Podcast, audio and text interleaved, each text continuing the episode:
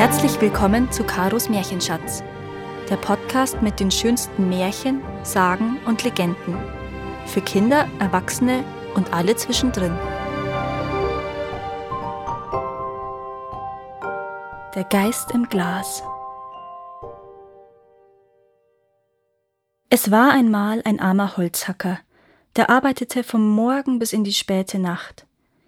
Als er sich endlich etwas Geld zusammengespart hatte, sprach er zu seinem Jungen.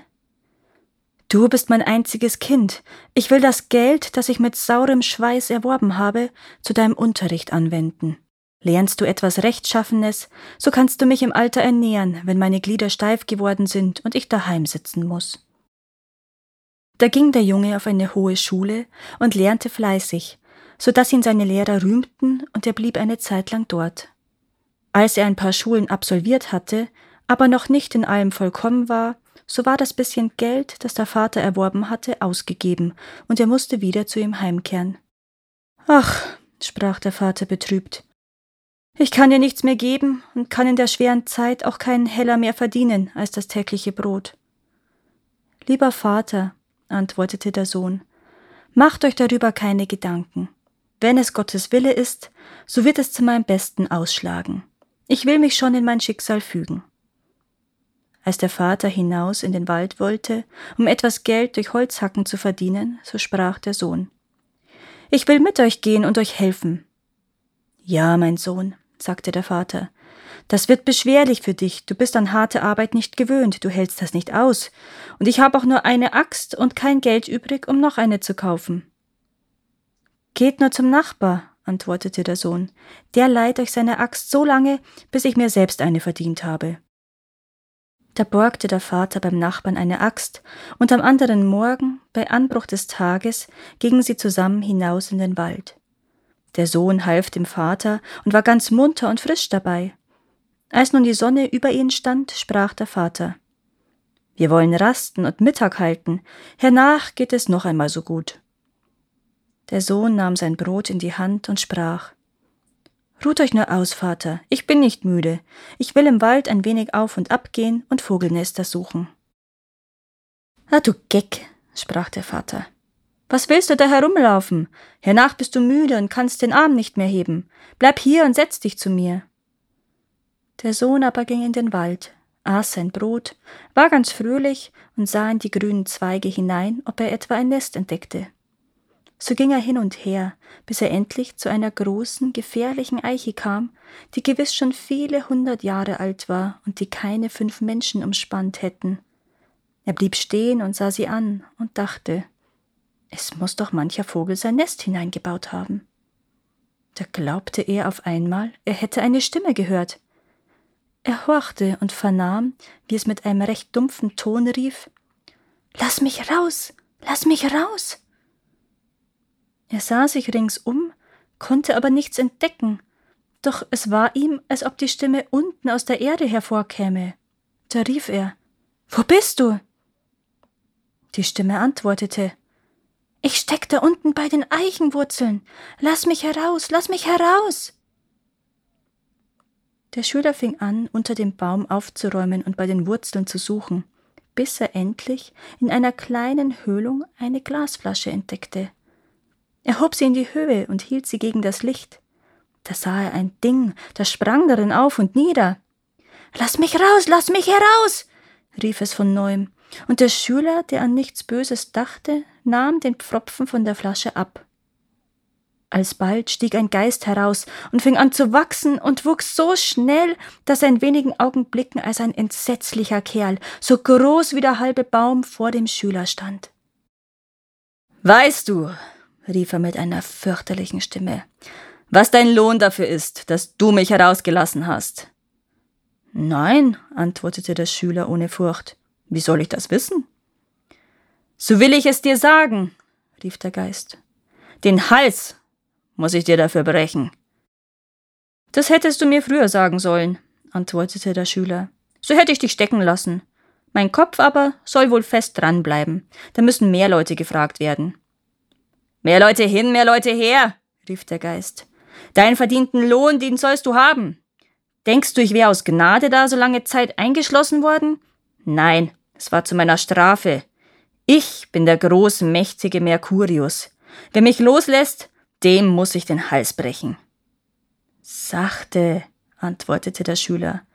So geschwind geht das nicht. Erst muss ich auch wissen, dass du wirklich in der kleinen Flasche gesessen hast und dass du der richtige Geist bist.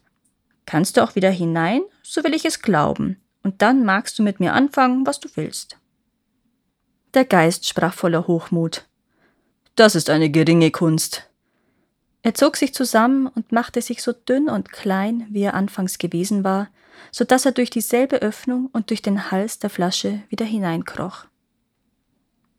Kaum aber war er darin, so drückte der Schüler den abgezogenen Pfropfen wieder auf und warf die Flasche unter die Eichwurzeln an ihren alten Platz, und der Geist war betrogen. Nun wollte der Schüler zu seinem Vater zurückgehen, aber der Geist rief ganz kläglich Ach, lass mich doch heraus, lass mich doch heraus. Nein, antwortete der Schüler, zum zweiten Mal nicht. Wer mir einmal nach dem Leben getrachtet hat, den lasse ich nicht los, wenn ich ihn wieder eingefangen habe. Wenn du mich frei machst, rief der Geist, so will ich dir so viel geben, dass du dein Lebtag genug hast. Nein, antwortete der Schüler, du würdest mich betrügen, wie das erste Mal. Du verscherzt dein Glück, sprach der Geist. Ich will dir nichts tun, sondern dich reichlich belohnen. Der Schüler dachte, ich will es wagen, vielleicht hält er Wort, und anhaben wird er mit doch nichts. Da nahm er den Pfropfen ab, und der Geist stieg wie das vorige Mal heraus, dehnte sich auseinander und wurde groß wie ein Riese. Nun sollst du deinen Lohn haben, sprach er und reichte dem Schüler einen kleinen Lappen, ganz wie ein Pflaster, und sagte, wenn du mit dem einen Ende eine Wunde bestreichst, so heilt sie, und wenn du mit dem anderen Ende Stahl und Eisen bestreichst, so wird es in Silber verwandelt. Das muss ich erst versuchen, sprach der Schüler, ging an einen Baum, ritzte die Rinde mit seiner Axt und bestrich sie mit dem einen Ende des Pflasters. Alsbald schloss sie sich wieder zusammen und war geheilt. Es hat seine Richtigkeit, sprach er zum Geist. Jetzt können wir uns trennen. Der Geist dankte ihm für seine Erlösung, und der Schüler dankte dem Geist für sein Geschenk und ging zurück zu seinem Vater. Wo bist du herumgelaufen? sprach der Vater. Warum hast du die Arbeit vergessen? Ich hab's ja gleich gesagt, dass du nichts zustande bringen würdest. Gebt euch zufrieden, Vater, ich will es nachholen. Ja, nachholen, sprach der Vater zornig. Das hat keine Art. Habt Acht, Vater, den Baum da will ich gleich umhauen, dass es krachen soll. Dann nahm er sein Pflaster, bestrich die Axt damit und tat einen gewaltigen Hieb. Aber weil das Eisen in Silber verwandelt war, so legte sich die Schneide um. Hey, Vater, seht einmal, was habt ihr mir für eine schlechte Axt gegeben? Die ist ganz schief geworden. Da erschrak der Vater und sprach. Ach, was hast du gemacht? Nun muss ich die Axt bezahlen und weiß nicht womit. Das ist der Nutzen, den ich von deiner Arbeit habe. Werdet nicht bös, antwortete der Sohn. Die Axt will ich schon bezahlen. Oh, du Dummbart, rief der Vater. Wovon willst du sie denn bezahlen? Du hast nichts, als was ich dir gebe. Das sind Studentenkniffe, die dir im Kopf stecken, aber vom Holzhacken verstehst du nichts. Nach einem Weilchen sprach der Schüler. Vater, ich kann doch nichts mehr arbeiten. Wir wollen lieber Feierabend machen. Ei, was? antwortete der Vater. Meinst du, ich wollte die Hände in den Schoß legen wie du? Ich muss noch arbeiten, du kannst dich aber heimpacken. Vater, ich bin zum ersten Mal hier in dem Wald. Ich weiß den Weg nicht allein. Geht doch mit mir. Weil sich sein Zorn gelegt hatte, so ließ der Vater sich endlich überreden und ging mit dem Sohn heim. Da sprach er Geh und verkauf die verschandelte Axt und sieh zu, was du dafür kriegst. Das übrige muss ich verdienen, um sie dem Nachbarn zu bezahlen. Der Sohn nahm die Axt und trug sie in die Stadt zu einem Goldschmied. Der untersuchte sie, legte sie auf die Waage und sprach Sie ist vierhundert Taler wert, so viel habe ich nicht bar.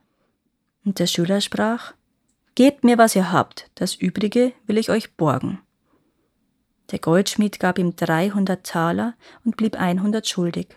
Darauf ging der Schüler heim und sprach Vater, ich habe Geld. Geht und fragt, was der Nachbar für die Axt haben will. Das weiß ich schon, antwortete der Alte. Einen Taler, sechs Groschen. So gebt ihm zwei Taler, zwölf Groschen. Das ist das Doppelte und ist genug. Seht ihr, ich habe Geld im Überfluss.